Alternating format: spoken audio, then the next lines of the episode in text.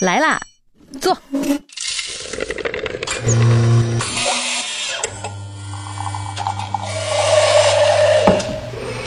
您的半拿铁，请慢用。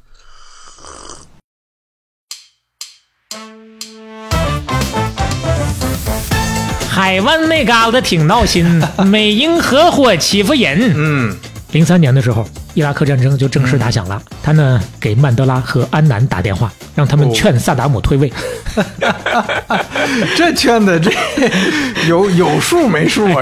这 结果嗯，秘书说：“我不知道他电话号码呀。”他当时也急了：“他妈的，你打幺幺四呀？你打幺幺四查一下嘛 查号台还真能查着啊！”从萨达姆手里头往外捞人，你搁别人，你别说干了，想都不敢想啊！是，你这叫什么？你这就叫叫花子，大冬天光膀子，你穷嘚瑟！你这就叫脑瓜顶上插电扇，你就爱出风头啊你！就在这个骑虎难下的时候，他找的那个团队里的总指挥，他说：“你想好了没有？你现在后悔还来得及。你要觉得下不来台，你就说你身体健康出问题了也行，哎不是闹着玩的，真去了有去无回啊。”是，他说：“我这肉体倒是没啥事儿，要是精神不健康算不算？”那人说：“哦，那不算，精神不健康是这次的先决条件。 啊正常人谁干这事儿啊？呃，这对话有意思。缓解一下气氛。”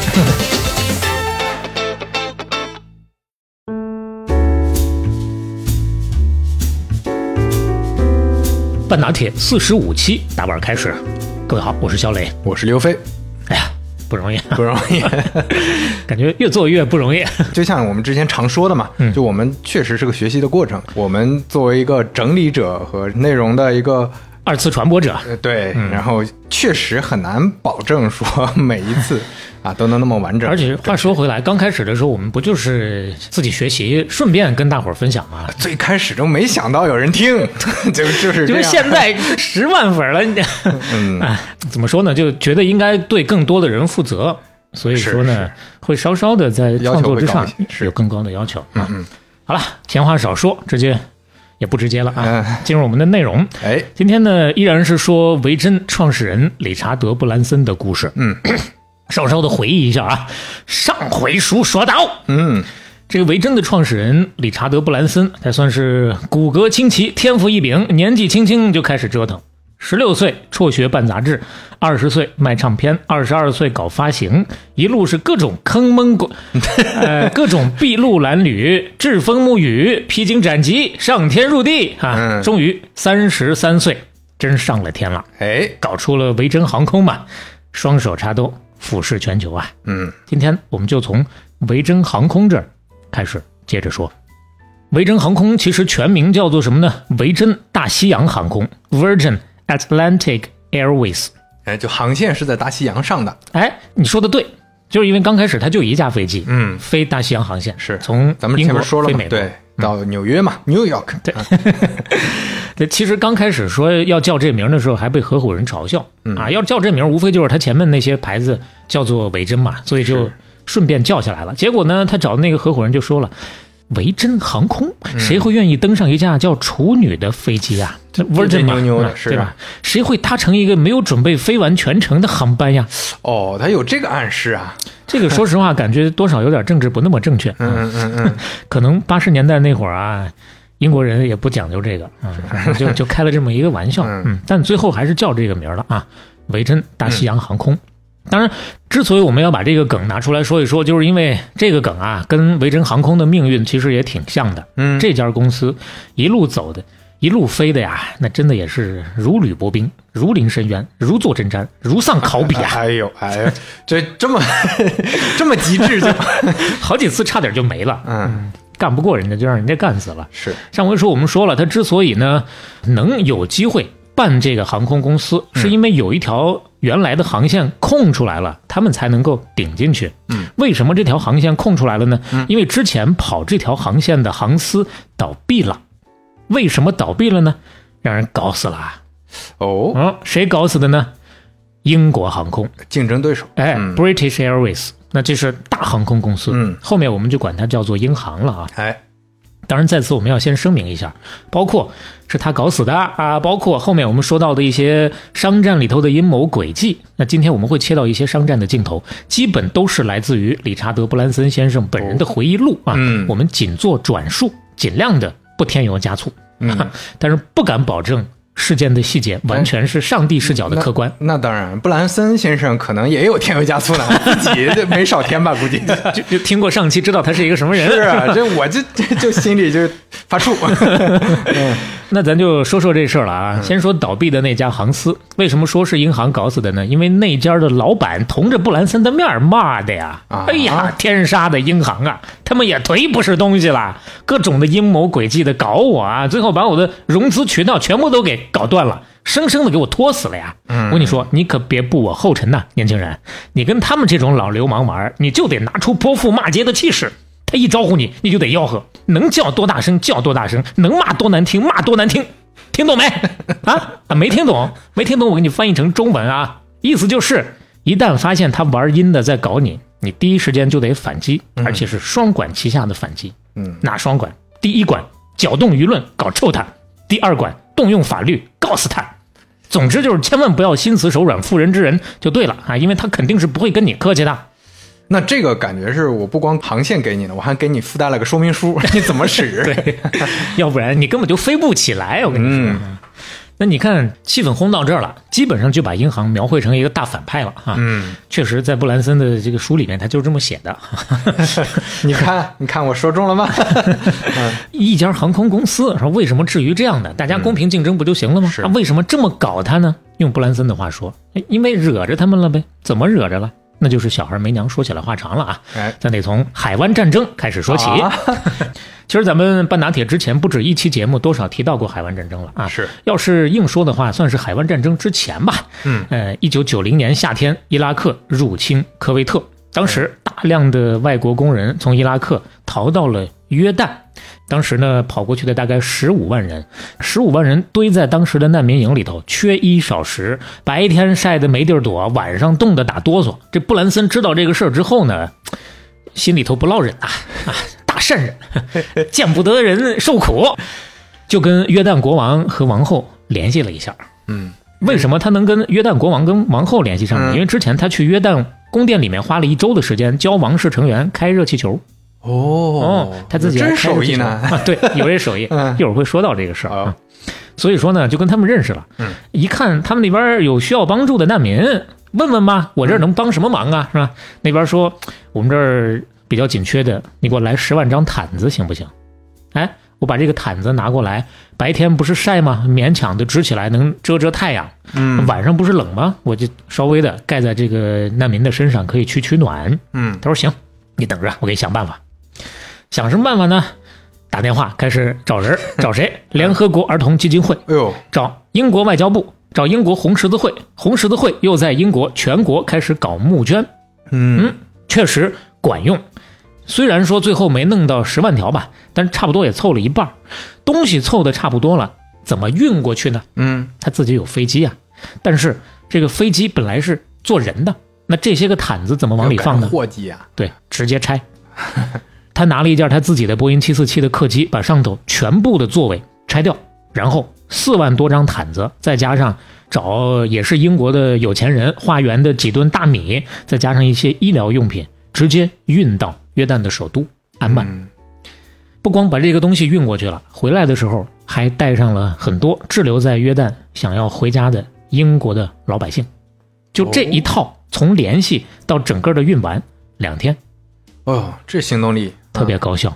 而且那会儿维珍航空虽然说成立有六七年的时间了，但说起来其实还是一家小航空公司，只飞两个国家，只有四个目的地，四架飞机。嗯，他说拆就给拆了这么一家，确实做这个事儿还是很有魄力啊。是那英国电视台也投桃报李，给他搞了一个特别报道，一通夸，嗯结果得罪人了呀，哦银行的老板，哦，这嗯叫就做串上了，对，叫做金勋爵。上期我们说到有个金丝利牧师，金牧 师，嗯，啊这是这个本家，金勋爵啊，嗯看完报道之后火冒三丈，直接打电话给外交部，你们怎么回事啊？嗯这种事儿干嘛找这种小瘪三来干？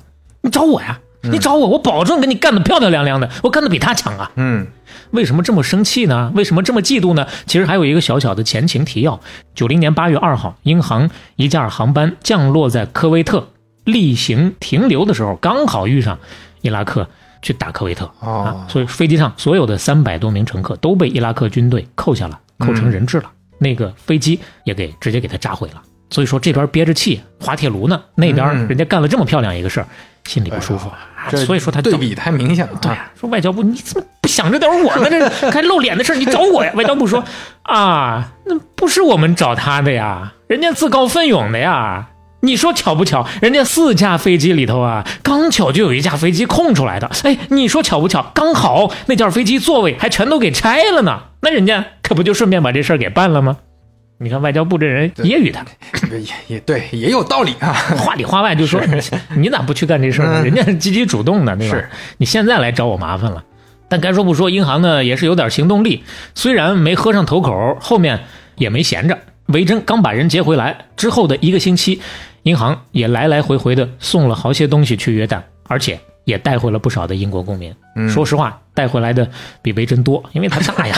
啊，飞是机多呀，对吧嗯？而且就因为这个事儿，后来有慈善组织的人还跟布兰森吐槽反馈来着，他说：“哎呀，你说这个事儿真怪啊！过去这么多年，我们一直都是求助银行，让他们帮忙来着。结果嗯呢，他们从来都是爱答不理。但是自从啊，你们飞到安曼，把那个人接回来，把那个东西送过去之后啊，这个银行天天追着我们要提供帮助 啊，赶都赶不走呀。当然，甭管怎么说，总归都是做好事儿嘛，对吧？嗯要是大家做好事儿都能做得这么卷，也算是个好事儿哈。是但是说实话，银行跟他卷是真卷不过。俗哦，话说，人外有人，卷外有卷。 什么话？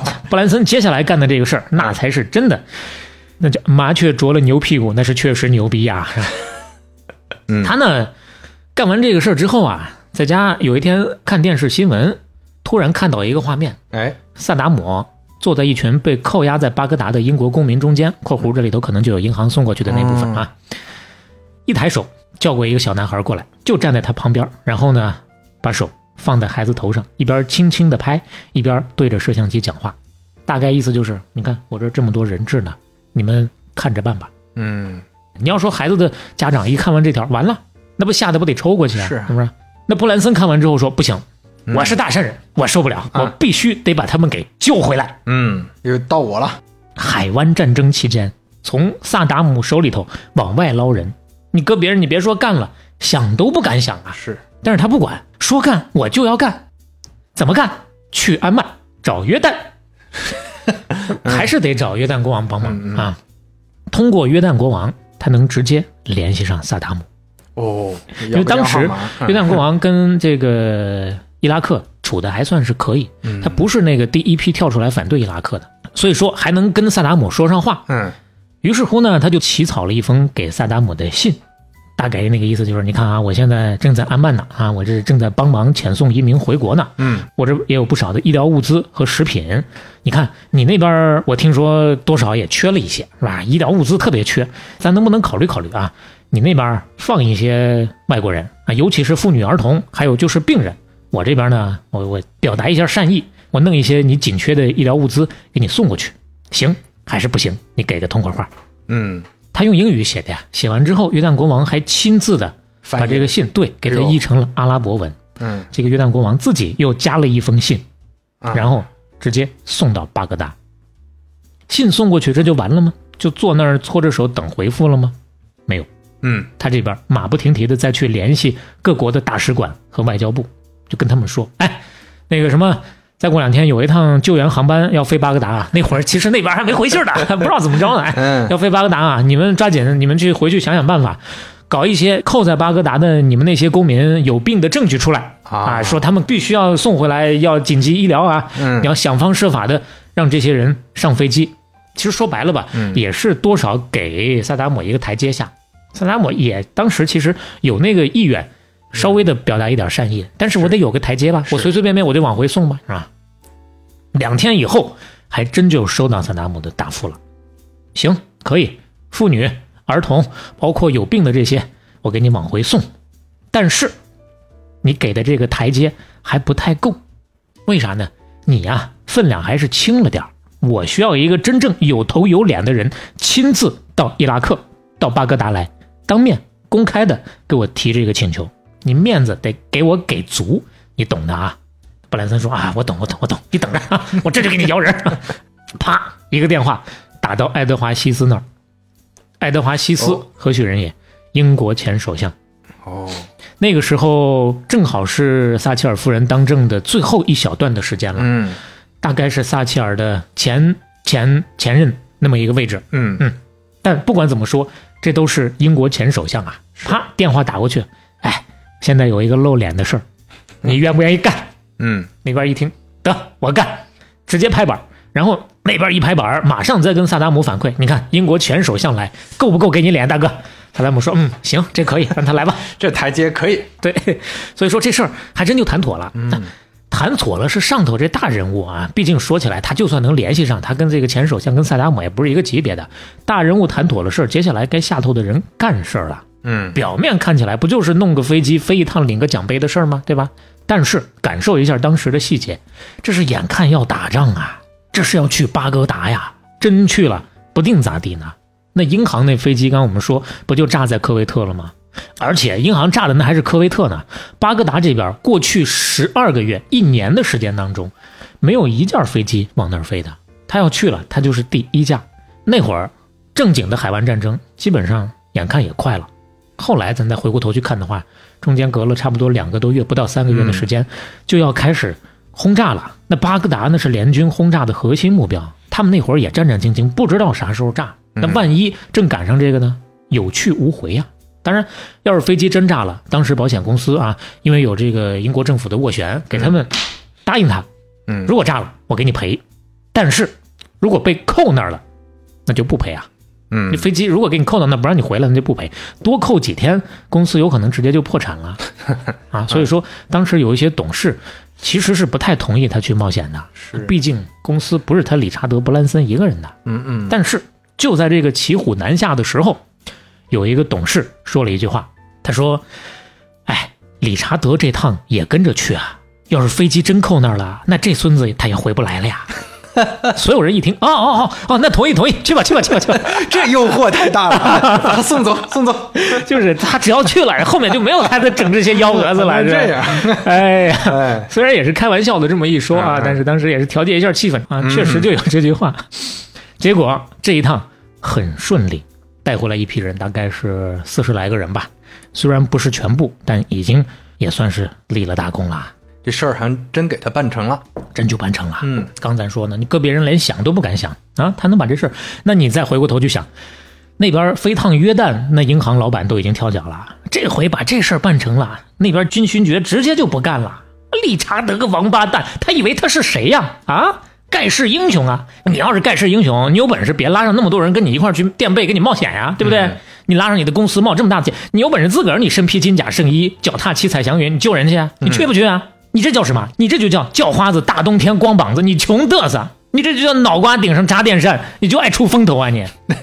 这位那也是俏皮话八级，哎，英国俏皮话八级，嗯，哎，当时也就是没有 Twitter，有 Twitter 早就直接在 Twitter 上这开骂了，嗯，虽然没有 Twitter，但是人家在媒体也有不少的朋友啊，就他这一套的理论啊，就其实就是那意思，你为了自己出风头，你绑架了这么多人跟你一起冒险，最后呢，公司其实也没有什么好的利益，啊是你变 KOL 了，还得对把公司亏着钱呢，哎，结果呢，有些媒体就这么给他一报道，一一引导，给他说郁闷了。哎，他还真就开始反思了。我真是脑瓜顶上插电扇？不对呀，那不是哆啦 A 梦吗？那不是我呀。 对我不能自我怀疑啊。嗯，想来想去想了一圈儿，最后呢，还是给了自己一个很大的肯定。他说：“你看啊，现在这些问题就是很现实的问题。那那些人质，你没有人去救他，他就是回不来，说不定就真死在那儿了。我就要解决这些问题，那我就得抛头露面，靠我自个儿，我不抛头露面，我怎么能解决？电视当时的影响是最大的，我必须要上电视，让所有人都行动起来。”我在电视上一讲话，几吨的医疗用品、食品、毯子、帐篷，撒切尔夫人的英国政府捐了两百万英镑，五家慈善机构联合开了紧急会议，BBC 开始免费做广告，这些那不都是我一带头才有的吗？嗯，你没有行动，哪儿来这些改变？你没有行动，不知道死多少人呢。你看，这就是反 PUA 啊！你们说的，我我觉得不对，哎，我想明白了，我是对的。哎，最起码先给自己把这个信心和认知给建立起来哎啊。但不管他自己怎么安慰自己，自己怎么想，银行反正不这么想，嗯就觉得他就是穷嘚瑟。所以说这些其实都是导火索，导致银行开始搞他哎。其实本来它是一个相对比较小的航空公司哎也，可能不太需要看在银行眼里的，是就那么四架飞机嘛。但你这是拿着银行的脸啪啪打呀！ 是啊，是啊这就是水抢王八多，到处是大哥。嗯你不给大哥留面子，大哥就不让你小弟在江湖上有的混呐。 是，那银行要搞它怎么搞？银行是大公司啊，它也做 to B 的业务，跟维珍其实也有一点业务往来的。比如他给一架维珍飞机做维护的，但是咱也不知道是故意的还是自个儿水平真不行，就是活儿干的不太行，导致这个飞机啊都停飞了。八月份一年最繁忙的时候，停了十六天的时间。他一共就没几架飞机啊！你想，四架飞机停这么一架，那还了得？给他急坏了，亲自给银行打电话。你们怎么干活的？你维护的太差劲了！你要这么个搞法，你会把飞机搞下来的，你知不知道啊？你就算是竞争，咱没有这么干的呀，是吧？我给你钱，你给我服务呢，是不是？嗯你正经的把活干好啊！抓紧，再给我弄一架来，先给我顶上，别耽误我事儿啊！结果呢，电话那头不紧不慢，啥？哦，你说飞机会掉下来？对呀、这个就是进入航空业的危险之一啊！你不知道吗？你如果专心搞你的流行音乐，你就不会碰到这些个危险。啥？还找我们借飞机？ 哼做你的春秋大梦吧！没有，嗯，没办法，最后只能是花钱从别家又租了一架飞机，把这个航线给补上。那哎这么一来一去，自己也少赚了钱，租飞机又多花钱，现金流就受到了沉重的打击。嗯，那这就意味着什么呢？夏天少赚了钱，到了冬天淡季的时候，可能就撑不过去。啊，本身咱上期也说了，他这个生意做的一直都是特别紧平衡的这么一个状态，就没有太多的钱富裕，是手里没什么现现金流是吧？就得靠今天赚的去供明天吃的。是，当然话说回来，难道银行这么耍流氓没人管吗？嗯，就没有王法了吗？就没有法律了吗？有，就是慢啊，打官司呗，告他呗。哎，不一定啥时候能告下来呢。那中间这些时间，你该耽误的多少还得耽误了。嗯，记得刚刚咱说的那个被搞破产的老前辈给他的忠告吗？哎双管齐下，打官司，搞舆论，结果呢，还是经验浅了，左耳朵进右耳朵出了，这叫啥呀？对，这就叫由梭子发白短练。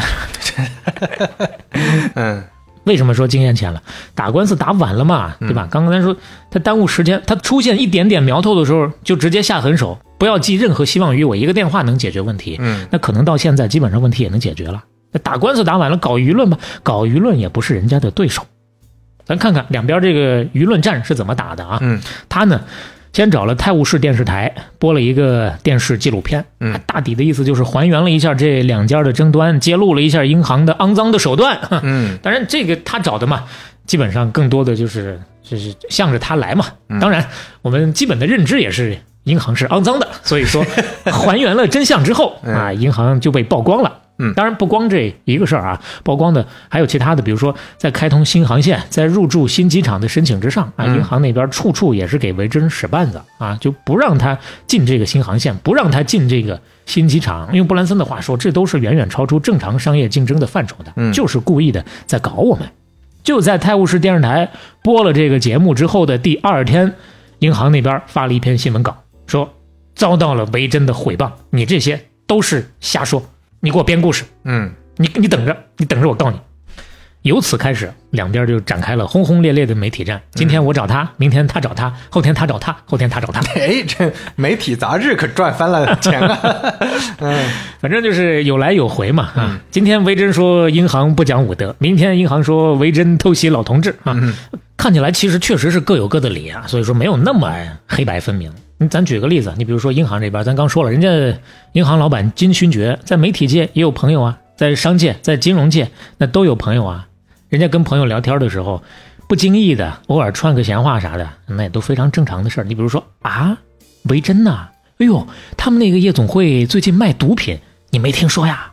哦，你说维珍航空啊？嗨，小公司不足为惧，他们那个财务结构很不健康，眼看就要破产了。啥？这你都没听说？哎呦，我跟你讲啊，不溜不溜不溜不溜不溜不溜就开始了，嗯就串他眼看要破产的这个闲话。嗯，一来二去，所有人都知道了，坏啦，维珍航空要破产啦，这事儿影响很大。为啥呢？上期咱也大体讲过啊，一旦有这种风评出来之后，第一反应银行就不敢给他贷款了，嗯，先抽贷，先保自己，然后上下游不敢跟他合作了。再大的影响，乘客都不愿意买他的票了。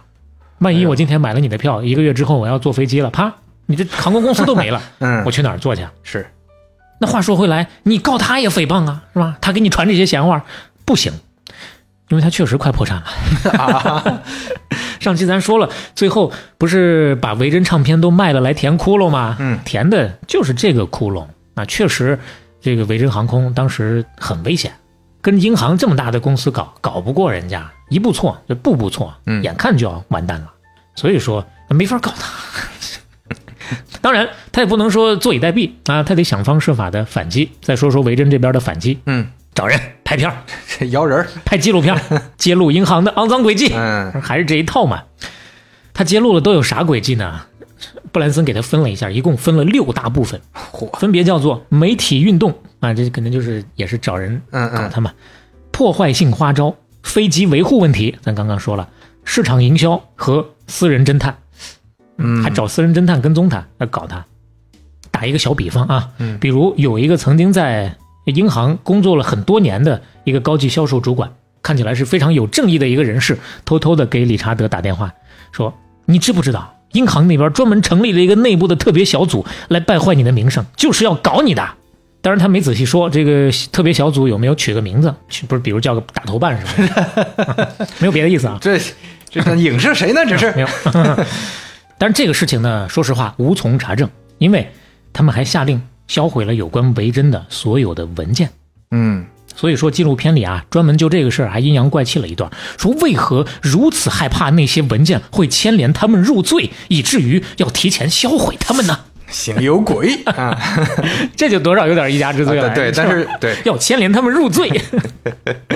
但不管怎么说，这个纪录片儿确实还是拍的挺好的啊，有部分镜头也是布兰森先生亲自指导的。嚯，可以，这纪录片一播，效果不错，引起了广泛的同情。对而且还有一个意外的收获，有个人打电话过来，跟他们反馈了个事儿。嗯，我跟你们说呀，我本来是个维珍的忠实客户，结果呢，在过去的八个月当中，我四次往返英国和美国之间，每次都碰到维珍。你们给我打电话来跟我说，我这票订的出错了。要么是超员了，要么是延误了，要么是推迟了，要么是非吸烟区订满了啊！总之就是每次都不好意思啊，那个要不我给你改订银行的票吧？啊，对不起，对不起啊啊，我们这服务疏忽了，一定不要怪罪我们维珍的，我们也不容易啊，等等等等。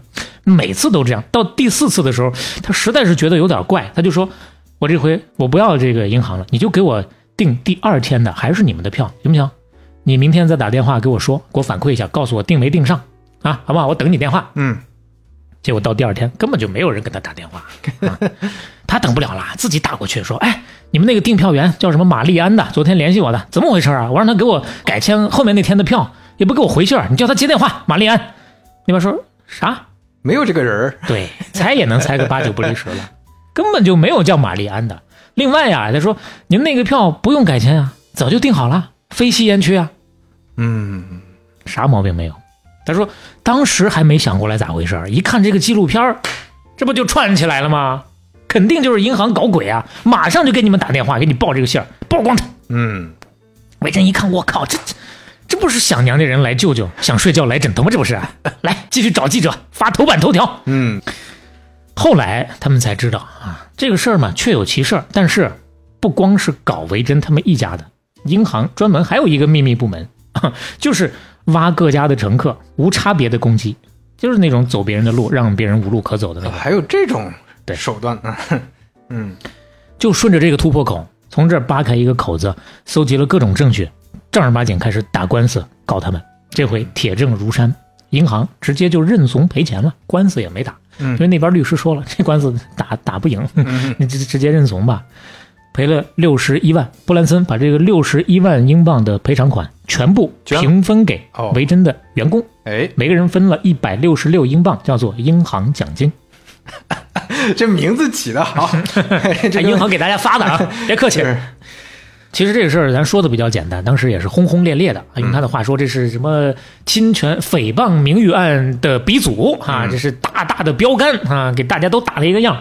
这官司打完之后，银行那边从此啥毛病没有了，后来老板也换了，就更没有人找他们的麻烦了。嗯啊，就基本上跟银行的这段恩怨说起来，都是集中在他那个金勋爵身上的。坏不是银行坏，就这孙子坏。，嗯，这后面两家关系好了，也不好说人家怎么样了。哎 对打赢官司这年，一九九三年，理查德·布兰森四十三岁，双手插兜，随便往外一掏就是几亿英镑啊！哎呀，卖维珍唱片卖出来的，维珍唱片卖了十亿美元这么一个水平。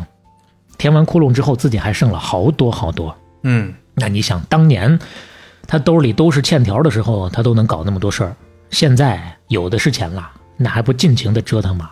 从那一年一九九三年开始，维珍的多元化的进程就一发不可收拾了。他这个人思想极其活跃，随便看到点啥就会有各种各样的想法。所以说，你让他搞多元化、搞新公司，那太容易了。前前后后，维珍旗下冠着这个名字的有超过四百家全资的或者是参股的公司，遍布了全球五十多个国家跟地区。除了咱知道的唱片儿、航空，还有啥呀？铁路运输、移动通讯、金融服务、休闲娱乐等等等等等等吧。布兰森自己曾经举过一个例子啊，他说如果有谁愿意的话，他可以这样度过一生：喝着维珍可乐长大，到维珍唱片大卖场买维珍电台上放过的唱片，去维珍院线看电影儿，通过维珍点儿 net 交上一个女朋友，和她坐在维珍航空的航班上去度假，享受维珍假日无微不至的服务，然后由维珍新娘安排一场盛大的婚礼，到最后拿着维珍养老保险进坟墓。当然，如果这还不够幸福的话，维珍还提供了大量的伏特加可以供你选择。嚯，这这全链路了，一条龙服务。对，从出生到进坟儿，你看看这张图，所有的这些个 logo 也不过就是他四百多家公司当中的其中的一部分。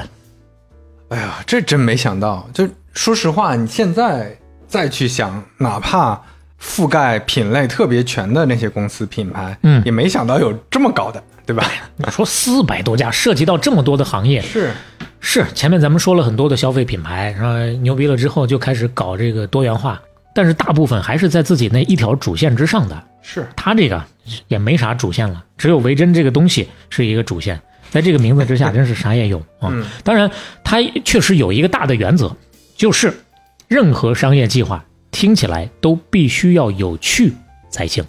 上期我们也聊过，这事儿得有意思，我才要去干。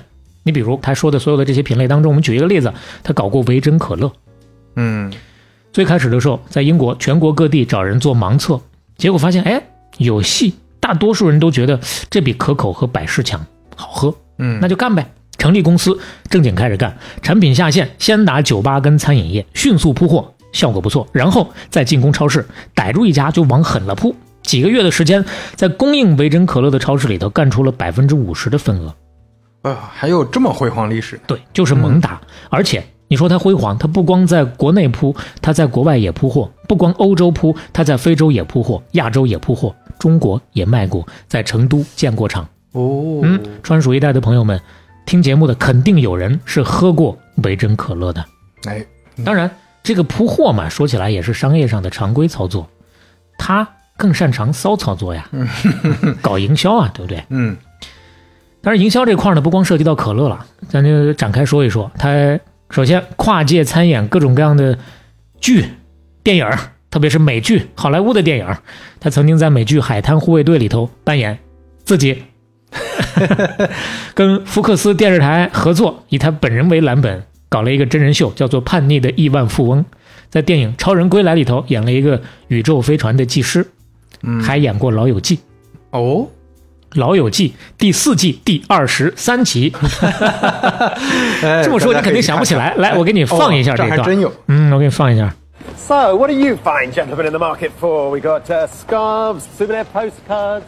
Check this out, huh? Oh, yeah. That's the stuff. What do you think?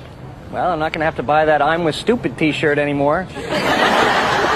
I like it. Here you go. All right, look, you're not really going to buy that, are you? Don't you think you've embarrassed me enough for one day? Oh, I embarrass you? How can I answer that when I'm pretending I don't know you? He's just jealous. You'll fit right in. All Londoners wear them. Oh, really? Then how come no one here anywhere is wearing one? They're all tourists. 哎呀，这个场景我记忆还忧心呢，老友记我看过三四遍了，嗯是啊，肯定得有有。印象，对吧？对啊，去伦敦， Chandler 和 Joey 去伦敦给 Rose 结婚哎，啊，那集对，然后这个 Joy 非要从那个小摊儿上买一个 印着英国国旗一个大大高顶帽，搞得像马戏团一样的那种帽子，嗯哎，然后你别说，这个布兰森演的这个气质和状态还挺像他自己一个奸商形象 的，就是一个小贩儿奸商。对他演的是一个卖杂货的、卖帽子的那个小贩儿，挺有意思的然。后对，也是胡说八道那种，说嗯这这你看街上人都戴，然后 没有人 戴，啊，他们都是游客，，对，也就是游客当地人都戴你不懂对，当地人 全戴。对啊，呃，这段如果你想回忆一下的话，截图啊已经正经的给你截到我们的资料 show notes 里面了，《老友记》第四季第二十三集，记着看正版。这是在剧里头去演各种各样的人。嗯具体到维珍可乐这事儿上呢，他曾经演过一罐可乐，通过这样的方式来给可乐做宣传，哎你说演可乐，还真就是演个可乐呀，就自己穿上了一个 怎就么说呢？可乐的细袍那种就啊对就或者娃娃，呃巨大的，搞得跟那种大公仔一样啊是，外头穿了一罐 可乐，然后跑到看起来应该是东京，跑到东京的街头去给老百姓发他那个可乐，老百姓一看不要钱，啊，挤了一圈又一圈的，你 看，谁认他是谁啊呀、对不对？当然还有一个小事儿，他曾经把一台维珍可乐的自动售卖机放在了纽约时报广场的可口可乐的招牌下面，就干这种事儿。哦，这都小事儿啊，往大了说，他还干过什么事儿呢？一九九八年，当时为了让维珍可乐在美国上市，他带着一群姑娘，坐上了一辆坦克，直接开着坦克，打着维珍可乐的标志，闯过了一道用可口可乐和百事可乐可乐罐垒起来的墙壁，然后一路撵着。可口和百事开进了时报广场，还朝着广场上非常大的那个可口可乐的广告牌儿开了个火，当然不是真开火，象征性的。哎，你看看这个哎呦，这个坦克，这是撞倒的那些个可乐。哇，这搞了这一出之后，当时轰动特别大，维珍可乐的销量蹭蹭的往上走，嗯一度直逼百事可乐，巅峰时期占到英国可乐市场的百分之十，哦，已经非常高了。但是，人家可口可乐也不是吃素的呀，嗯是吧？这么大的一个百年品牌，专门搞了一个别动队跟他干，到这儿也该反思反思。又是 大头办，这个别动队首先派人去游说可口可乐的瓶装商，你不要生产维珍可乐，你不要给他生产。然后派人去威胁和暗示零售商，你如果继续卖维珍可乐的货，那对不起，我们可口可乐的柜我们就要撤回来了，在你的商店里面我们就不卖可口了，哦你自己看着办吧。这这就是二选一呀、对呀、要搞这个、嗯，还很熟啊，是， 盐油菜饵。然后呢，还跟他打价格战，嗯，打折，打折打到什么程度？打到一罐可乐比一瓶水还便宜，打到维珍实在打不过了，这仗最终维珍还是打输了，嗯，人家还是家底儿厚啊，是对他来说不过就是分出那么一点儿小精力来搞这么一个可乐嘛，嗯，搞不过就撤退了。其实从这一个事儿，我们也想说啥呢？理查德·布兰森也好，维珍也好，从来就不是啥百战百胜的商界传奇。嗯啊，他其实就是一个横冲直撞的愣头青。他干黄了的事儿多了去了。嗯，再举一个例子啊，他一九九六年搞了一个维珍婚纱，嗯，而且还是亲自上阵打广告。哦这回怎么打？他穿婚纱， 对，扮女装大佬，哎，化上浓妆，戴上珍珠耳环，穿上价值一万多美元的新娘婚纱，站台拉人气。结果呢，这家也没干下去。嗯可想而知， 这这看着之后，这不膈应啊是吧？ 哎，给给看一眼。哎呀，后哎来呀后来他在泰的演讲的时候啊，他自己还调侃说，维珍婚纱一件也没卖出去。当然不至于啊嗯，九六年成立的，零七年才倒闭啊，零七年十二月倒闭的，也是卖了那么十年左右的时 间，肯定也只是卖出去过，当然，你刚看完这个，是不是觉得挺膈应的？嗯，其实还有更膈应的， 已经不错了，我还没给你看下一张呢。妈呀，这这是什么意思呢？这哎，再看这张是不是能看懂了？这是打扮成那种空姐的样子啊？对， 这我的天呐，大家现在看不着啊，能看着的去一下，一定要看一下我们的这种资料，感受一下。胡子也不刮，画的跟个妖精似的，浓妆艳抹的。嗯，但注意看，这个男人，他的腿毛是刮了的。第二张，还是有细节的，对，其实他给维珍航空做宣传，跟各种各样的姑娘搞过各种各样的奇装异服。举一个例子，一三年的时候，他在英国爱丁堡机场穿了一个苏格兰裙儿去做宣传， 直接就把苏格兰裙儿啪掀起来，哎呦，露出了他的底裤，底裤上面印有一行字，叫做“激烈的竞争 ”，Steve Competition。其实放在今天呢嗯，不应该翻译成“激烈的竞争”，就一个字，叫做“卷啊，”。那哎，这张照片，掀裙子掀的可开心了。哎呀，这这没眼看，这是， 这主要是这布兰森这个人长得很很粗犷，哎对就他是一个胡子拉碴的那种大老爷们儿，他对不是普通的，粗汉，对普通的那种中年男人， 哎，所以说打扮成这个样，特别是刚刚咱说的那个啊，扮成空姐的那个样的时候啊，怎么形容呢？这就是山羊放个绵羊屁，既洋气又骚气啊。 嗯，但是话说回来，那个鬼画符的空姐，其实还不是给她自己家的维珍做宣传，哦，那个是在亚航亚洲航空的航班之上。嗯为什么要打扮成那样去给人家做宣传呢？嗯，事情是这样的，他呢，二零一零年赞助了一个 F 一车队，当时贼兴奋，乞丐大冬天的光膀子啊，哎呦，嗯穷嘚瑟就跑去跟当时莲花车队的老板打赌，他说今年。咱们就看看阿布扎比站谁的车队在比赛中能更胜一筹。嗯，输的那家，你就要穿着对方航空公司的空姐制服，到对方的航空公司的航班上去服务一天。嗯，为什么莲花车队涉及到航空公司？因为莲花车队的老板也是亚航的老板，啊，叫费尔南德斯，其实也是个人物，也很能折腾。嗯后面可能有机会多少会再聊到他一些啊哎，今天就不聊了，就说这一嘴。嗯，结果费尔南德斯的车队以领先两名的优势赢了。嗯，当然话说回来，一个第十，一个第十二，这也是一窝龙凤雏。啊那就愿输赌了，服输，嗯输了就得，得认啊。但是呢，后来呢，布兰森滑雪的时候受伤了，所以说整整往后推了两年的时间，到一三年的时候才把这个承诺给兑现了。嗯哼，啊，其实对于当时那一波乘客来说，也算是大姑娘上花轿头一回啊， 也是唯一一回嗯啊，那让世界航空界最具传奇色彩的空姐给他们端茶送水。嗯，但是话说回来，这事儿也不便宜。他这么能折腾事儿，他上那一趟飞机能白上吗？他搞了一趟慈善包机，一百六十名乘客，普通乘客的价格七千三百美元，还有特殊乘客。嗯，咱刚刚我刚不是特地让你看嘛，注意看这个男人腿毛是刮了的， 腿毛刮了这个事儿他都不浪费，专门找一个人，你想要给我剃须刀啊对不？你要给我刮腿毛， 哦，我收你六十五万美 元， 起拍价六十五万美这元。排等是个什么呀？这无法理解， 这看这张照片，哎呀，这人还挺开心的。 腿毛都得让别人给我刮，嗯还得给我钱。可啊以当然，这些钱这些慈善包机嘛啊，，嗯全部都是他确实是个行为艺术。对就你看，你看这照片现在流传至今啊，这个刮腿毛哥们 儿也大家也也都可以知道了，他是？吧？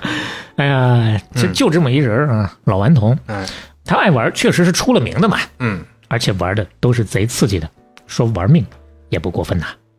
这就要到下一个话题了，下一个看话来题是吧。从一九八五年，他就开始尝试挑战各种各样的世界纪录，比如说，他曾经尝试以最快的速度坐着船穿越大西洋，但是失败了。他的那个船叫做“维珍大西洋挑战者号”，在距离英国海岸还有两百多公里的地方翻了。 哦，翻了不要紧呐、人还活着，我从头再来。心若在，梦就在大不了我从头再来。 一九八五年翻了，一九八六年搞了一艘新船，叫做“维珍大西洋挑战者二 号”，再次下海。哎呀，细节不多说吧，中间也是经历了无数次的令人想要放弃的艰难绝望的险情。他船上那些船员都说：“哎，算了，这回又拉倒了。”他说：“不行，怎么能拉倒呢？人还活着，船还没有翻，继续给我跑。”嗯，结果三天八小时三十一分钟，最终领先当时的世界纪录两小时九分钟，跑完了三千多英里的航程，成为有史以来穿越大西洋用时最短的一次航行。哎呦，这还真让他拿到了这个记录。对，换别人中间早就已经放弃了，那人都已经不成样了，都已经在船上眼看就要挂了，结果呢就硬顶着跑完了，嗯，征服了大海。征服了大海不算完，下五洋捉完鳖，我还得上九天去揽个月。就在他从大西洋回来上班的第一天，嗯他接了一个电话，嗯，那边说：“喂，布莱森是吧？你是不是觉得开船横渡大西洋挺牛逼的啊？那你再想想，要是开个热气球再镀一遍，那是不是更牛 逼？这哥们儿卖热气球的嘛，这哥们儿要搞热气球，啊，而且这哥们儿也挺会演讲的，感觉跟他是一个路数的。嗯他说：“我跟你讲啊，载人热气球飞行，目前为止最远的距离没有超过六百英里的。”时间没有超过二十七个小时的，但是你要是开上热气球横跨一下大西洋，我跟你说，那必须飞行超过三千英里的距离。三千英里跟六百英里比，那生生的就往上拔了五倍呀、是刺激不刺激？而且持续飞行时间也是之前最长时间的三倍呀、刺激不刺激？我跟你说，我现在就准备弄一个有史以来最大的热气球干这事儿，我就问你，印还是不印？布兰森一听，I'm in，I'm in。当然，实际过程没有那么草率啊，嗯，他也不是真傻他，是调研了一下，这个人死不死人呢？这对对对对对对，这不是说随随便便谁拿个 PPT 来找他忽悠两句，为梦想窒息，嗯 他就都点头啊。那一个整不好真窒息了咋办呀？是所以说多少得了解一下。而且前面咱说牛逼吹的这么大，这个距离是之前最长距离的五倍，凭什么呀？凭什么有这么大的差距啊？你要是能行，别人怎么不行啊？他就开始研究。那其实这个事儿从原理上来来说，热气球嘛，你为了让它一直在空中飘着，你就需要一直的烧燃料嘛。嗯，一般这个燃料是丙烷或者是液化气，但是你想飞得久，你就得多带燃料，带的燃料太多，它就沉了，这个气球就带不动了。所以说它飞不久，嗯那这就是很现实的一个问题，就能只能找那么一个平衡点。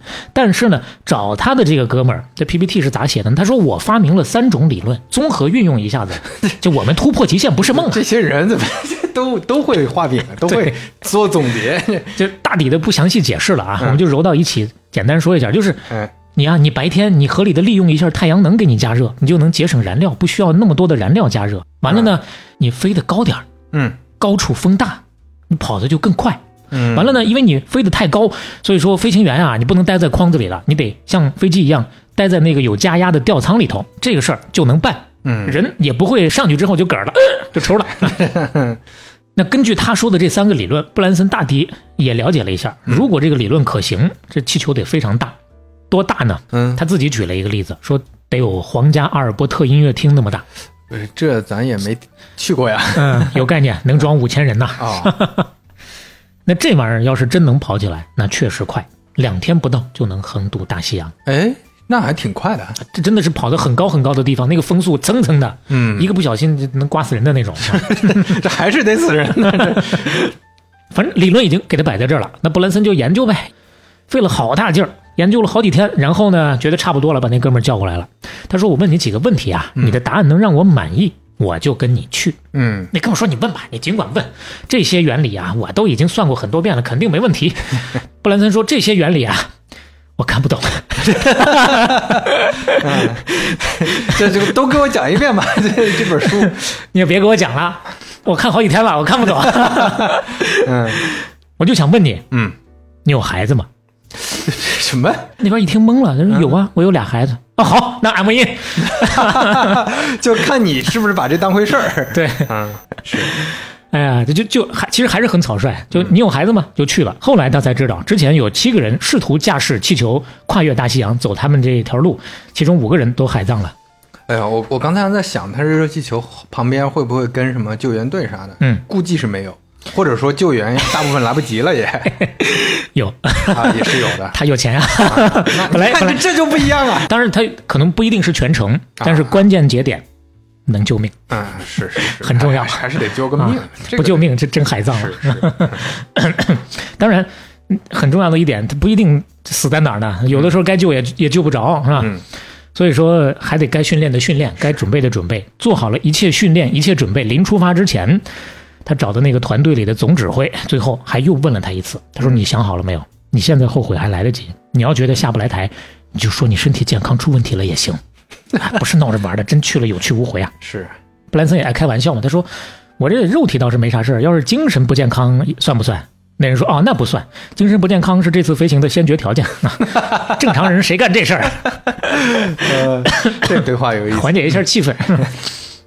简短截说，最后是他跟出主意写 PPT 那哥们儿，俩人一起出发上路，嗯，顺利起飞。上 路，你这词儿用的这，哎，就有这么一点悬念，到底有没有上路呢？ 嗯，确实是很顺利啊，轻松打破了热气球飞行记录，成为了最早乘热气球飞越大西洋的人。嗯，但是，嗯，还是出问题了。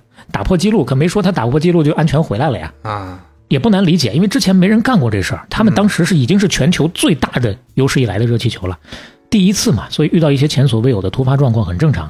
那最后结果就是 PPT 半路就跳海了，而且跳海对，而且没带降落伞，三十多米啪下去了。用他的话说，当时一看完了，这孙子完了，摔也摔死了， 不是，这这怎么跳海？这真是因为先决条件遇到风险了。啊啊遇到风险，PPT 跳了，他没 敢，他多苟了一会儿。哦是呃其实这样啊啊，多苟了一会儿，最后没苟住，也跳了，啊啊！万幸。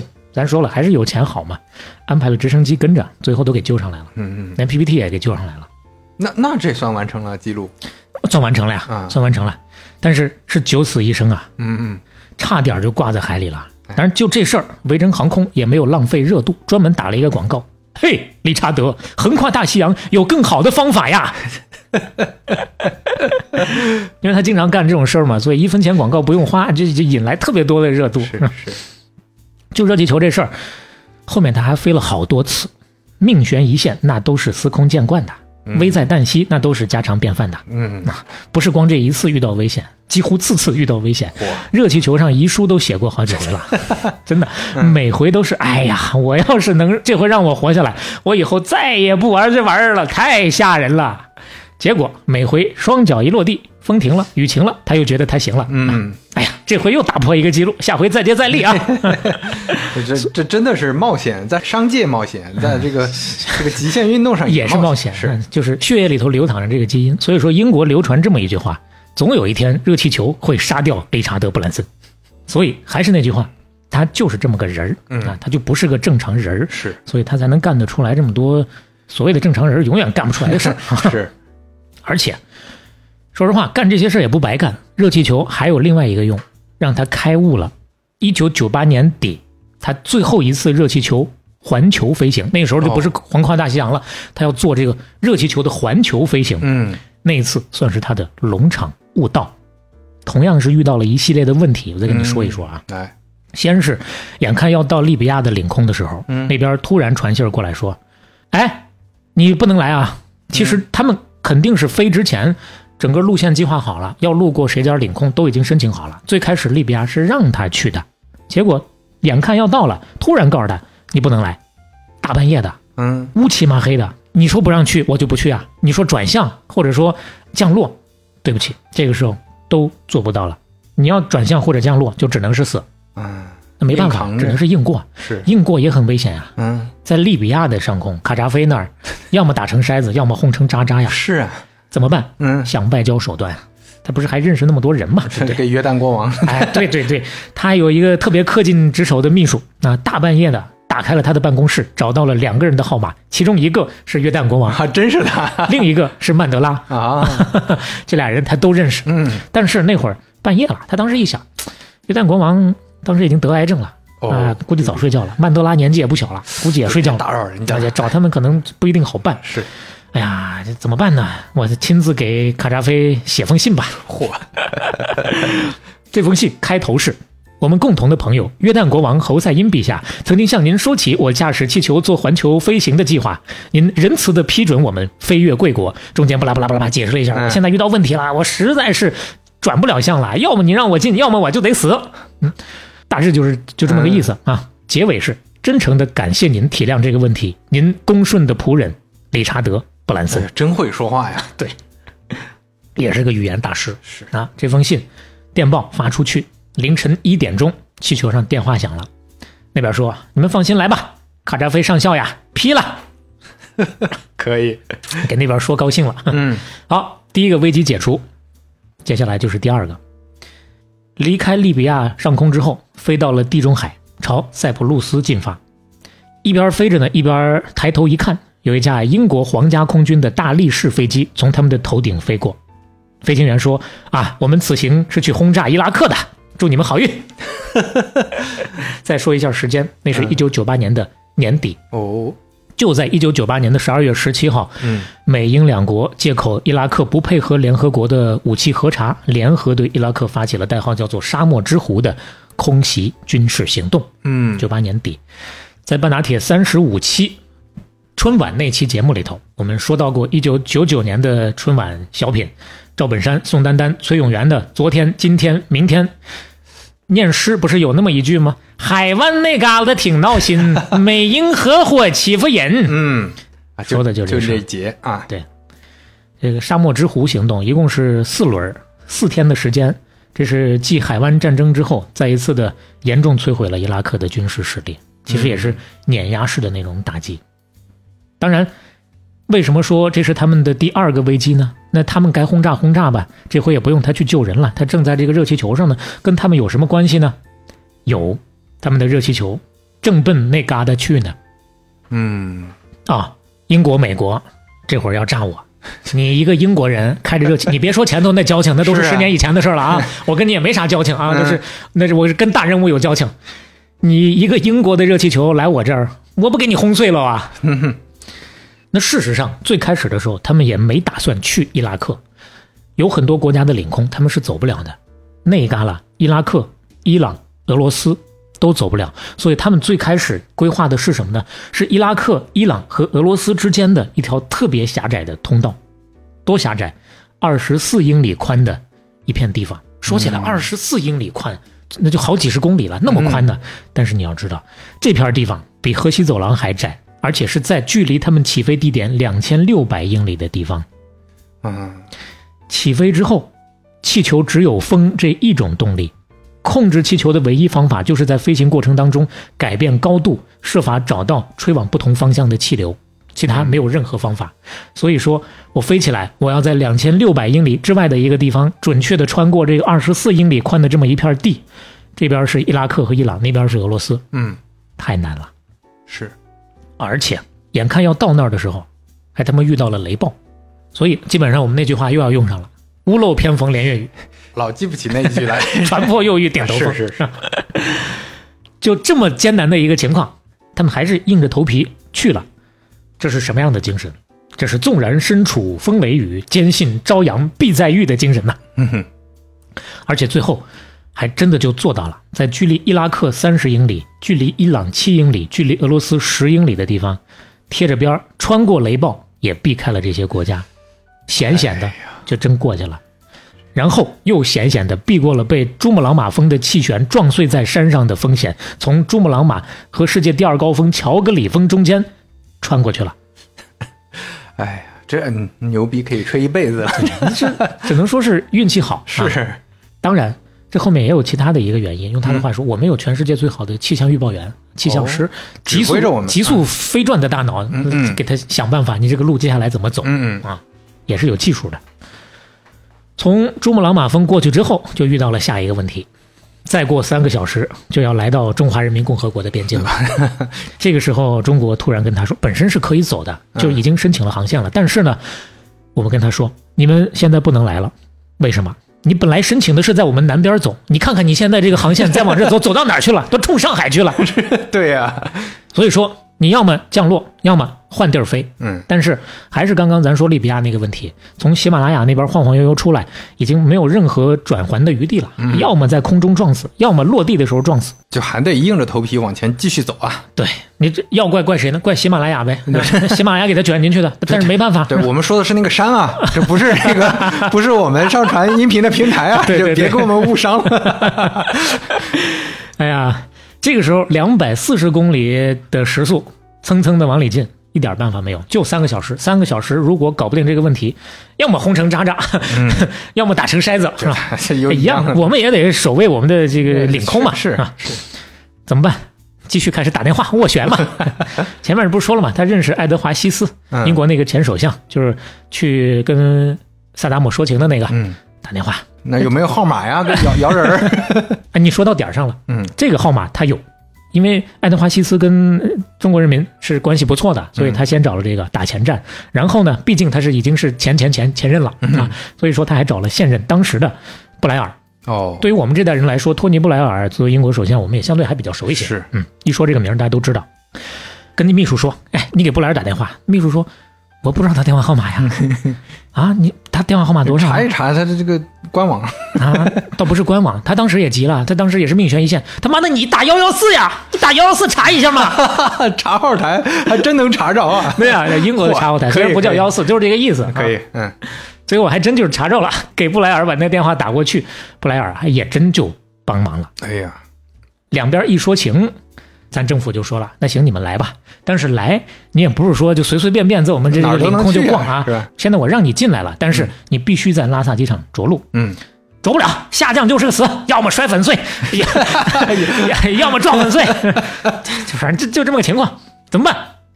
继续找人斡旋，又找了泰国航空的总经理，找了英国驻华大使，自己也写了一封信。嗯啊，英国那边驻华大使说了，我们就是不睡觉，我们熬夜，我们通宵也得给你把这个事儿给你斡旋好。哎呀，你等着啊！确实面子也大这，是面子给的足，最终把这个事儿谈下来了，我们给他行了一个方便。原话是这么说的：考虑到你们驻华大使的恳求，中方已经竭尽全力克服一切困难，现决定允许该气球继续飞行，要求它尽快离开中国领空。如果我们有新的要求，我们会再跟你们联系的。嗯，哎呀，不容易，谈下来了，对他其实这一趟飞行当中，大部分时间他都有记日记，他的日记里面最后这么一句话：“我们怎么感谢中国人都不为过，谢谢你们。”好不容易这个险情避过去了，没高兴多久，下一个问题又来了，离开中国奔朝鲜去了。不是感觉是越来越就难度指数是提 越上来升越了，高。朝鲜他本来就没申请过，本来他心里就有知道，这没法申请啊就就跟那个俄罗斯啊、跟伊朗一样，是就想都不要想对啊。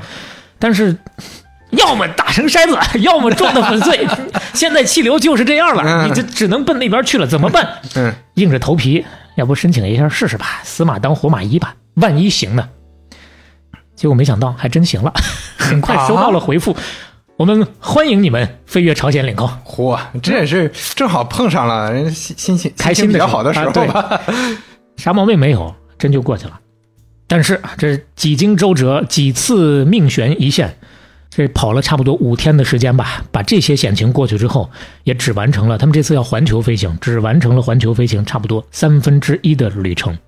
接下来还得跨越太平洋，太平洋五千两百英里啊，还得跨越美国，还得跨越大西洋。嗯剩下还有三分之二。那么他跨过去没有呢？嗯，你猜？这这这，那看来是跨 过去了，没有，没有啊，最后掉在太平洋里了。啊这哎真不容易啊，距离夏威夷一百公里的时候，嗯掉在那儿了。嗯嗯，但是咱们没死嘛，这真的是，有救援力量嘛，是吧？嗯圣诞节那天，他在夏威夷着陆，然后呢就去了内克岛跟家人团聚过年去了。嗯内克岛是什么岛呢？就是我们上一期讲到的，他本来是去坑蒙拐骗、去骗吃骗喝的，结果最后买了的那么一个小岛。嗯后来变成了他家人经常度假，包括维珍的很多员工，包括他的很多世界各地的名人朋友去度假的一个圣地吧，算是嗯也很出名。嗯，去找他的家人过年，去了之后一看，岛上的大房子空无一人呐。嗯他所有的家人朋友都聚到岛另一端的最偏远的一个地方去了。为什么去那儿呢？因为他气球起飞的前一天，他写了一份遗嘱啊，这这次又写了遗嘱了。里面提了要求了，说如果这次气球坠毁了，并且发现了我的尸体，就把我葬在内克岛的这个角上。我希望自己所有的亲朋好友都能参加我的葬礼。嗯，他们其实就是恶搞搞怪，知道他那次没出事儿，但是呢，就跑到那儿去等他去了，相当于他本人到那儿参加了一次自己的葬礼， 啊相当于他参加了一次自己的葬礼，啊就说他要埋在那儿嘛，所有人是都在那儿等他。嗯，他说就在那一刻，他悟了，他就龙、哦龙场悟道了。这终于说到你说的这个点了，对啊，他说：“哦，我现在才知道，上天一直对我如此的仁慈，就是直到我这参加运，气这对嗯这么好能每次都死里逃 生，是啊，差不多了，别赌消停命一了下。啊，对，你看，通过这次，我总结了一下，既然我能直接给曼德拉打电话，我能给托尼布莱尔打电话，我能给那么多政要打电话，而且能确解决实问还能题哎解决问题。对，那我好好利用一下自己的这对些呀，地这位我吧为啥要利用它来 热热气球 呢？对我利用我的这些能力和地位，做一些对地球有用的事情吧。是，嗯，从那个时候他就开始说要准备用未来百分之八十的时间去做非盈利的事儿。啊，我日程表已经排满了，每天都非常值得期待。哦可以做好事儿救地球，开始做慈善，嗯捐钱肯定是要做的，拯救贫困人民，拯救各种难民，嗯拯救环境，造福人类。就举一个小小的例子吧，嗯、他搞碳中和，啊，二零零七年跟那个戈尔，当年跟小布什竞争那个、嗯美国的副总统、啊，去搞各种各样的演讲，他自己呢搞了一个叫做维珍地球挑战奖，嗯设了这么一个奖项，希望能够找到并且通过这个奖来奖励能够消除大气层当中的大量的温室气体的科学家。你能搞定这个事儿，我就给你钱。这个当时是历史上奖金数额最高的科学大奖，多少呢？两千五百万美元。哦，不少的，这个奖项设立的第一个月就有五千人提交申 请， 都想薅这个羊毛。嗯，还专门成立了一个审核组，找专家来审。当然，最后谁也没好找啊，嗯那 这个问题确实没解决。做好事儿，这是一方面；另一个方面，他不认识这么多政要吗？参与政治斡旋。零三年的时候，伊拉克战争就正式打响了。嗯他呢，在战争打响之前，给曼德拉和安南打电话，让他们哦劝萨达姆退 位。这圈子这有有数没数啊，这我去结果嗯还没等他劝好，那边开打了。他说：“哎呀，这是我一生的遗憾呀！哎，就是再早点儿就不用打了这个仗。啊”就因为前面所有的这些个，包括这次的经历，他二零零七年传了一个局，叫做 The Elders 全球长者，哦，这是那啊就是把全球的这一批啊。呃，退休的领导人也好啊，或者是比较有名的这些个明星也好，名流，啊哎，曼德拉咱刚谈过了，嗯安南咱刚谈过了，嗯还有吉米卡特，嗯，美国第三十九任 总统，这退休老干部中心嘛，这不是？对啊，这有点类似于这这元老集团的那种， 是 嗯， 就是他们对于世界还是有很多影响力的嘛，对不对？嗯发挥一下余热嘛这个哎世界需要这帮人，遇到问题的时候能代表人民进行调停嘛，站出来说说话，嗯，就传了这么一个局，目标很远大，我们要覆盖到联合国跟各国的政府还没有能够覆盖到的那些领域，嗯，后来也没啥动静了，嗯，但是呢，这个愿景是摆在这儿，事儿呢确实也推动了。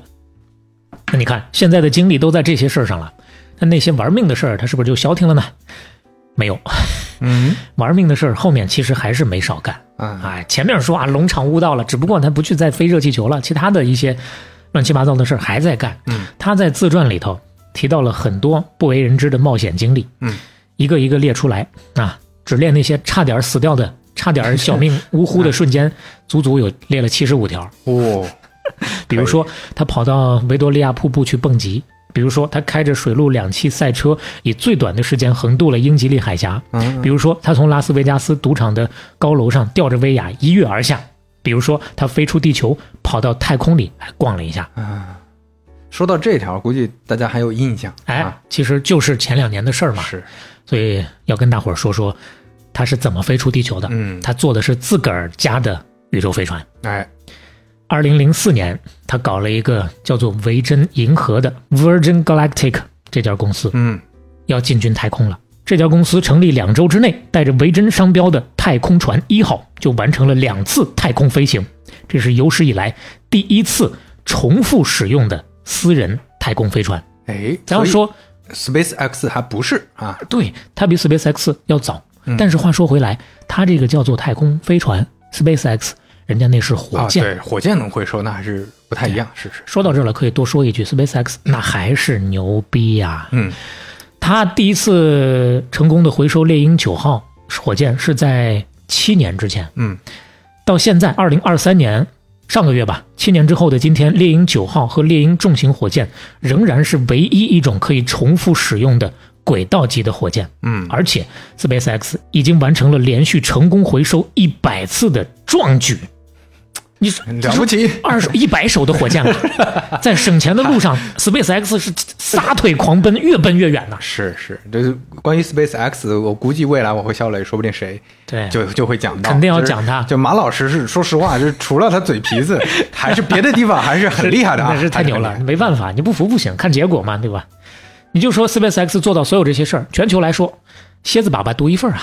哎，呃当然你要说回收的话，嗯、你像贝佐斯的那个蓝色起源那家公司，嗯其实跟维珍银河差不多性质的，嗯，也能成功回收，但是它回收的是亚轨道火箭，猎鹰九号是正经的轨道级的火箭，嗯，那还是有差别的。那维珍银河它提供的也是亚轨道的太空旅游服务。说起来，维珍银河是一家太空旅游公司，是，就是你能飞出那个这那什么平流层那些那哎些层、啊，大气层，简单的稍微解释一下吧是。亚轨道，嗯，毕竟咱也不是专家，有相关行业的从业者，欢迎大家留言啊，嗯再给我们专业的角度补科普充一下下。，是这儿呢，就跟大伙儿说说维基百科，就是掉个书袋啊，是这么说的：亚轨道太空飞行是进入了太空，但因为它的飞行轨迹跟大气层或者说地球表面相交，没有办法完成一周轨道飞行的太空飞行，高度可能刚刚够一百公里，啊，有的标准还不够一百公里。你像蓝色起源，像这个维珍银河，都能飞这个亚轨道飞行，嗯都是观光性质的，而且他们都承诺乘客能够飞出地球，体验到失重。虽然都有这个共性，但是说起来，这两家的，呃，航天器也好，飞行计划也好，还是有比较大的区别的。嗯，维珍银河它那个航天器外观看起来更像是超音速飞机，啊就是一个宇宙飞船那种的。嗯，而且它的飞的高度相对低一点，五十英里，说起来就是八十公里出头的那么一个高度，嗯全程九十分钟的时间上去下来。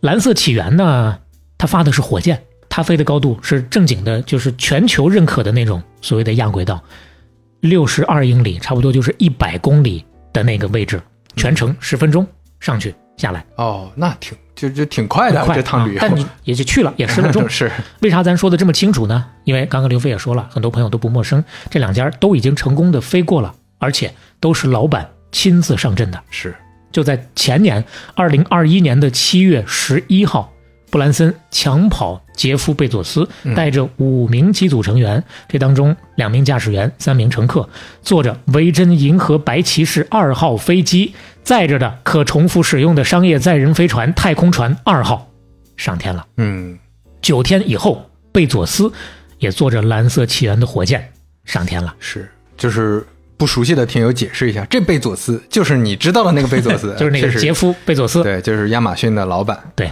他做的那个蓝色起源，这俩人一前一后，当时确实是刷了一大波的热度，引起了一大波的遐想，但是也有一大波的质疑。为啥呢？咱刚刚强调过不止一次，维珍这个飞的比蓝色起源要低，嗯，从国际标准来说，它其实还不太够那个亚轨道。所以有人说你这就是一个飞得稍高了一点的高空飞机啊，就是科学意义不太强，嗯但是行为意义很强。是，嗯关于这两家具体的一个区别呢，在这儿就不多展开了。我们在资料在 show notes 里面呢，会放一个链接，放一个视频，有兴趣的朋友可以去看一下。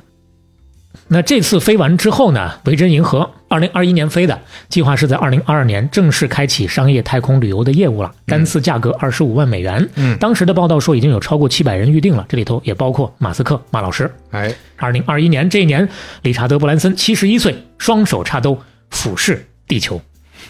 前头最开始的时候说俯视全球，这次是正经的俯视地球。是。那二零二二年要开启业务，开启了没有呢？去年二月十六号确实是对外正式开始卖票了，但是价格跟开始说的不太一样。最开始说的二十五万美元，嗯真正卖的时候是每张四十五万美元起，而且二二年没有飞。二月份卖的票，五月份说了，因为供应链危机，再加上劳动力的限制，我们推迟到二三年。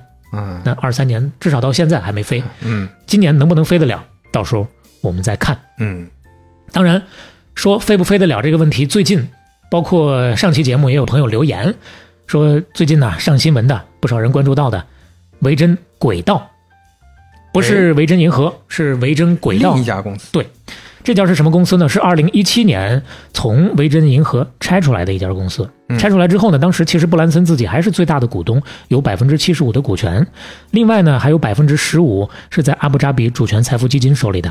阿布扎比那边是第二大的股东。这家公司是做什么呢？不做观光旅游，就是卫星发射。啊、商业发射的，但它的这个路线不太一样，它是用改造的747喷气式飞机，先把火箭捆着带上去，然后在空中再点火，二次升空。嗯哦，哎，好理解吗？这个正常发火箭就是在地上发，是它这个就是哎飞起来再点。对它这个就不限制你在哪儿发，你在地上发， 哦要看你必须在这个是是是卫星发射中心场地怎么着，要要要求嗯选时间什么地点。它这个飞机先给你带上去，啊，喜欢哪儿从哪儿 上，就这种感觉。半空中点上火，哎对这就跟那个咱们小时候放放烟花，那本你可以插在地上放，你也跟手里 手里拿着对，手里拿着一点，就是一扔一一那叫拽，那叫什么来着？窜天猴 呃，窜天猴，哎，当然，这样的呢，呃，路线确实是挺别致的，嗯但是只能是送小型卫星上太空。啊但你不管大小啊，当时的风头是非常大的。嗯成功完成了两次飞行之后，在二零二一年底就上市了。上市那会儿，市值超过三十五亿美元哎呦，啊，也是不小的呀。可以，但是就在那会儿，业内就有人说了，说是你这个技术确实是挺牛逼的，但是你要真说有多大市场不好讲，嗯这个市场相对来说有点小，是有需求的不多，可能你不见得能过得多好。嗯结果一语成谶了，哎到了今年一月份，在英国，其实这家公司总部是在美国的，嗯，但毕竟挂着维珍的牌子嘛，是啊，所以说算是英国国民品牌，所以要今年跑回英国去做本土发射。嗯，第一次英国的本土发射失败了。哦，从二零年开始到现在六次任务当中，其实是有四次成功的，但是两次失败。最重要的一次就是这次的失败之后，整个的外界评价就哗哗的往下掉，嗯就不看好了。现在的情况就是，这家公司维珍轨道手头现金用完了，基本关门歇业了。没没法开展了，有些人呢就基本说他倒闭了，那其实也差不太多吧，能不能缓过来不好讲。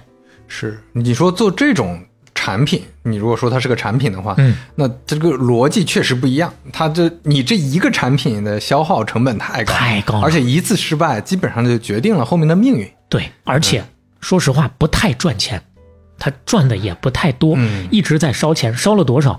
维珍集团之前已经给维珍轨道投了超过十亿美元了，哎呦，就过去半年的时间就超过六千万的投入，嗯，到现在到了这个情况，布兰森说我不投了， 我不投了， 别找我要钱了。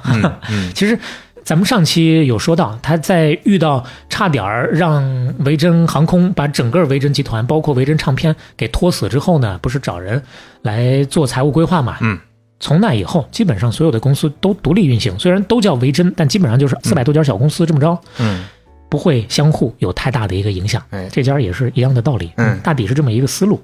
那这家公司现在就是这么半死不活的这么一个状态，嗯可能活不过来也很正常。又一次印证了，理查德·布兰森从来不是什么百战百胜，是相反，经常输得很惨。嗯只不过呢，他就是输了我就再爬起来，输了我就再爬起来，而屡且败屡战。真是命大 呀！就是不管是商业上，还是说他搞那些东西，命太大对。，对你就这么说吧，嗯你就说命，那他但凡一次不命大，早就把自己玩死了。是啊就这么个玩法，没有玩死，还玩成了这么一个亿万富翁，真的，我觉得这事儿也很神奇。对你，你就说可能有很多跟他做一样事儿的人，就每一步 都可能有人被淘汰掉了。那人家还还能运气这么好的到现在，对，嗯，所以就因为这样的运气能到现在，有人说他就是幸存者偏差。是是，这人是这么说的，我是在看书评的时候有人这么讲的啊，因为这两期跟大伙儿讲的内容有相当一部分都来自于，其实是我说起来十几年前最早看到的他的那本自传了，刚进入中国的时候叫做《维珍商业帝国》，翻译成中文，其实人家原文叫做《Losing My Virginity》，失去我的处子之身， 那对啊，这翻哎译肯定不能这么翻译嘛，是，翻译过来叫《维珍商业帝国》，嗯，哎，当时就特别震撼，所以惦记了这么多年，终于有机会给大伙儿把这个故事稍微的还原一下。嗯有兴趣的朋友也可以再去看这本书，看更多的一些细节啊。就在我又翻了一遍去看书评的时候，有人这么说的：我在看这本书的过程当中，我就已经很笃定，理查德·布兰森这孙子他成功纯属幸存者偏差 呀，他就肯定走不远。但是我从他的这个自传里头，我就能感受到，这孙子啊，在一连串错，嗯他没叫孙子啊，对对对啊，我还个想想问呢，这这人这大抵表现怎么出力了气跟肖磊一样 的 表现出了这种不屑感啊啊，。嗯，就他在一连串的错误行为却收获了成功之后啊，是不断的沾沾自喜，把成功错误的归因为自身的众多理念，对他人的客观意见不屑，甚至还创办学院培养企业家，真是得意忘形啊！之前没讲啊，他也办了商学院类似这种东西啊，但他最后还有一句，但这也不失一种通过他人的失败去总结的好的机会。呃，确实人家说的有一定的道理是，是，是嗯嗯，而且确实挺有趣的，就是这么一个故事呢，你就很难，因因为我们习从小习以为常的是什么故事？就是你通过要么勤奋，嗯啊，要么通过很成熟的某一个可验证的方法论，对啊，去去成功的。但是去这重哥们复儿啊， 对对，这哥们儿不是重复，这哥们儿就是冒险， 冒险最后还成了很这多，能成了对，命有命大，这这这失败呢也没有到致死的地步，哎，这其实他自个儿心里没数吗？他自个儿心里也有数。嗯他曾经有过这么一段表述，他说：“嗯，我有一年啊，我在我公司内部拦截到一封邮件，嗯，他在我的一些头脑冷静的同事之间流传。他说这封邮件 啊，说他们说我应该被称为‘好好博士’，因为我对每件事儿都说好。嗯大体翻译一下就是言外之意，好多人都把他当成人傻钱多的大冤种。嗯，那有什么想法都跟他说，一听好干，这是打灭。”是他自己心里有数，但他就是这样的。但是镜头再一转，曾经在英国媒体的民意测验当中，布兰森被评选为英国最聪明的人。曾经有调查显示，维珍的品牌在英国的认知度达到了那个报道用骇人听闻来说，达到了骇人听闻的百分之九十六。哦，这个民意测验也好，这个调查也好，那肯定都是某些媒体在某些时候做的，不能代表一切的全貌，但是它也能代表一时的问题啊。是，这确实是人家英国当代的国民品牌。所以说，你评价它也好，你总结它也好，你分析它也好，都可以，都没毛病。只要我们在这个过程当中，我们自己要清醒的知道，任何评价、总结、分析都代表不了这一个人的全貌，也对，不可能准确的预测他未来会怎么样。所以说，我们评价、总结、分析完了，我们自己取长补短，为我所用就好了。嗯，那其实讲这个故事对我来说，一方面确实他一辈子干的这些个事儿是绝大多数，包括我自己干不了的，嗯很震撼。另一个方面，我感触最深的，有些事儿咱学不来，有嗯些事儿我觉得能学来的，是这期去大西洋 坐热气球是 吗？就这期没谈，但是上期多次强调过的嗯，他的原生家庭的影响，啊，活生生的人对他产生的影响。布兰森自己说：“我不那么相信命运，或者说这么说吧，比起命运的力量，我更相信人的力量。”他说：“当你有一天发觉你的身边总是围绕着许多人，而这些人都是真心诚意的喜欢你，并且愿意跟你待在一起，分享你生活当中的点滴，那你离成功肯定就不远了。”他说：“对于我来说，我的家人、朋友，加上维珍的员工，就是我成功的秘诀。”嗯，抛开成功那些不说，人的重要性哎，他点出来了。这个视角真的很不错，就是你能吸引一些人，能让这些人围绕着你，大家一起做事情，哎，这个确实是很非凡的一种能力了。对，那这种能力，我愿意相信是从他的原生家庭当中，说继承也好，说培养也好而来的。所以，今天最后的最后，再废话两分钟，用他的家人来结尾，我们也算是一个前后呼应吧。上期我们开头的时候就说到了他的妈妈夏娃的妈妈，也就是他的外婆老太太，创造了两项英国纪录。八十九岁的时候，通过了高级拉丁美洲国际标准舞的考试，成为了英国通过这项考试年龄最大的人。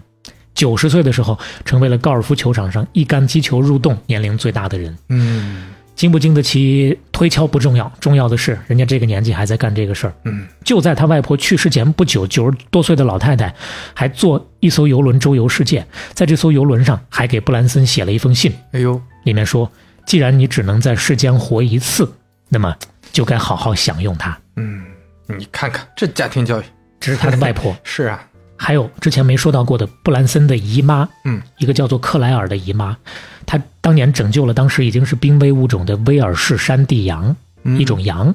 有一天呢，布兰森接到了他姨妈的一个电话，电话那头说：“哎，我这儿有一头绵羊开始唱歌了，现在我想给它灌一张唱片，能不能派几个录音师过来呀？” 他当年不是搞那个维珍唱片嘛，嗯当天下午他就派了一群录音师过去，给他绵羊录了歌。哎呦后来维珍真把这首歌发行了，叫做《咩咩黑绵羊》，啊，在当时的排行榜还干到了第四 名，有意思，就这么有意思。他的姑姑，嗯上期有讲到过，为了给他凑钱买庄园、做录音室，嗯，瞒着他抵押了自己的房子，给他凑出钱来，还没让他知道，嗯他后来才知道的。哎，他的父母从小就把他当成是朋友那么当然也是没当亲生的那 么卷呀，经常锻炼的比较狠。对，但是平等对待，哎，我不是说那种传统家长式教育，对嗯，之前说他跟他妈妈之间的事情比较多，他跟他爸爸的说的不多。最后补上一点，零四年的时候，布兰森陪着他爸去露了一次营，五十多岁的儿子跟八十多岁的父亲一起花了十天的时间，跟随角马迁徙，观看狮子在兽群当中捕猎，在帐篷外面仰望星空，经常促膝长谈到深夜。哎呦，至于他妈妈，这期我们不多做展开了。嗯如果没听过上期的话，最后再给大家做一个小小的总结。但是哎这份总结不从我的嘴里面说出来，嗯，从他自己的嘴里面说出来。今天的片尾曲不应该叫做片尾曲了，今天的片尾是一个相对比较特别的，来自理查德·布兰森自己写的、自己录的一封信，哎就是他在2021年上太空回来，给他当时已经去世的母亲夏娃，也叫伊芙·布兰森写的一封信。哦，细节呢，大伙儿就等会儿听到了啊，就听英文吧。 嗯， 当然，为了避免太装逼，我就我一会儿看看，如果状态好的话，我录一版中回文头的啊放在录一后版面是啊。，嗯，如果没录，我会把这段掐掉。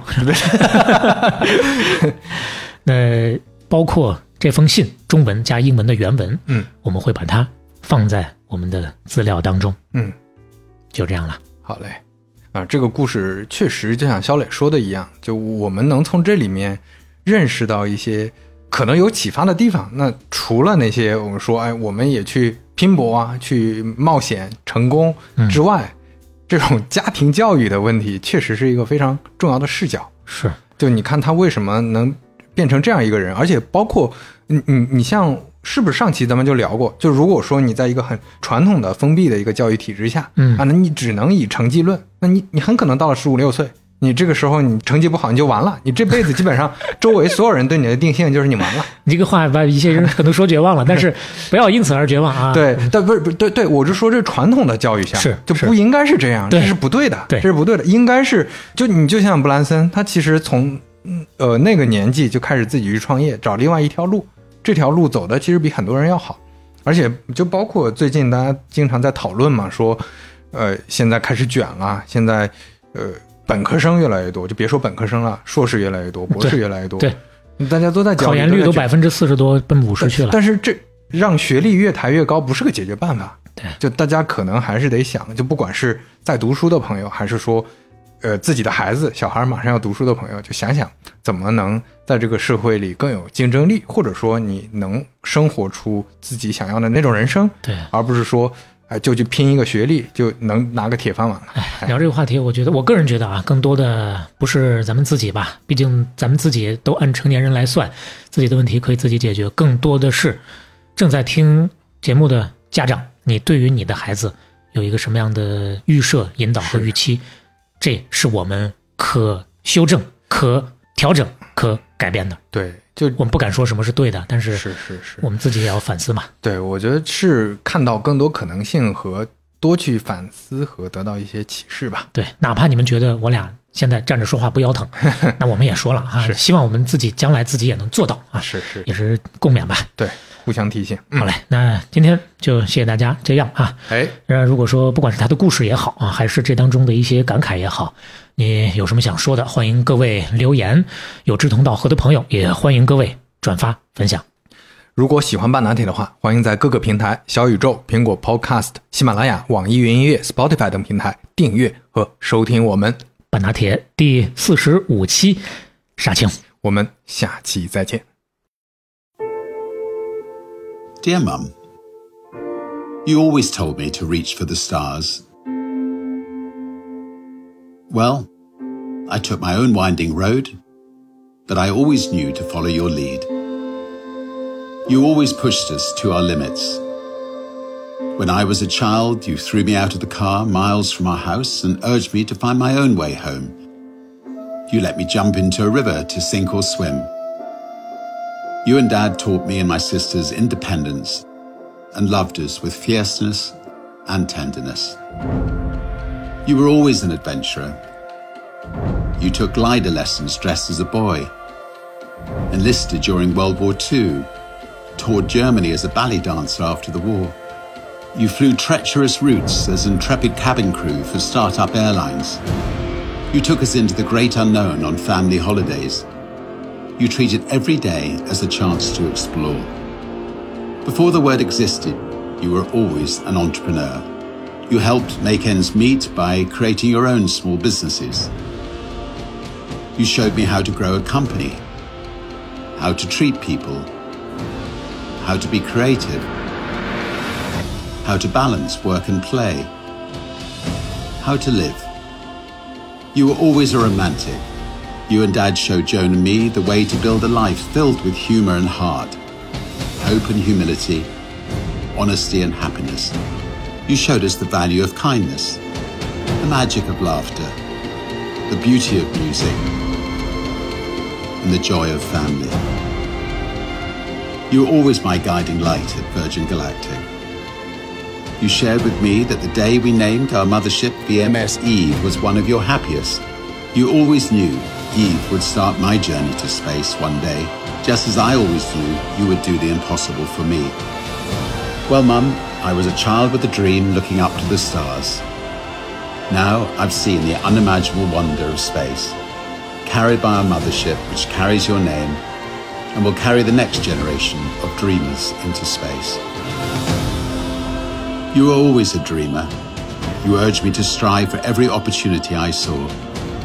You told me to chase my wildest fantasies and to live life to the full. Well, the brave may not live forever, but the cautious do not live at all. How you lived, how you loved, and how you are missed. Dad always said, Isn't life wonderful? And you both showed us it was.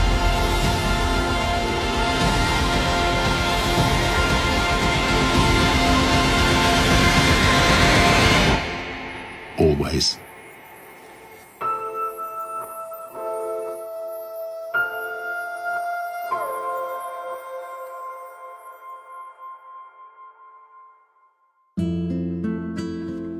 亲爱的妈妈，您总是让我去触碰星辰，我走了自己的弯路，但我一直知道要跟随您。您总是让我们挑战自己的极限。当我还是个孩子的时候，您把我从离家几英里远的车里扔出来，让我自己找路回家。您让我跳进河里，要么沉下去，要么浮起来。您和爸爸教我和妹妹们要独立，你们用炽热和温柔的感情爱着我们。您一直是一个冒险家，您扮成男孩上过滑翔机课，二战时候应征入伍，战后以芭蕾舞演员的身份去德国巡演。您作为无畏的空乘人员，为初创航空公司飞越危险的航线。您带我们去未知的地方，和家人一起度假。您把每一天都当做冒险的机会。在“企业家”这个词出现之前，您就已经是了。您通过创建自己的小公司来帮助家里实现收支平衡。您教会了我如何创立一家公司，教会我如何待人，如何创新，如何平衡工作和娱乐，如何生活。您一直是一个浪漫的人，您和爸爸向我和我的爱人展示了如何建立一个充满幽默和爱心的、开放和谦卑的、诚实和幸福的家庭。您向我们展示了善良的价值、笑声的魔力、音乐的美，还有家庭的欢乐。您一直是我在维珍银河的指路明灯。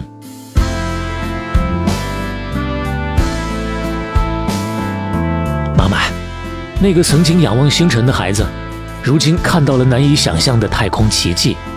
有以您的名字命名的母舰带领，将会把下一代的梦想家送入太空。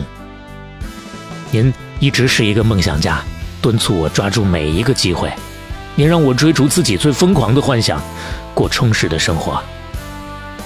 勇敢的人可能不会永生，但谨小慎微的人根本未曾活过。您用力的生活过，爱过，也将一直如此被怀念。爸爸总是说，生活不是很美好吗？你们俩都向我们证明了这一点。一如既往。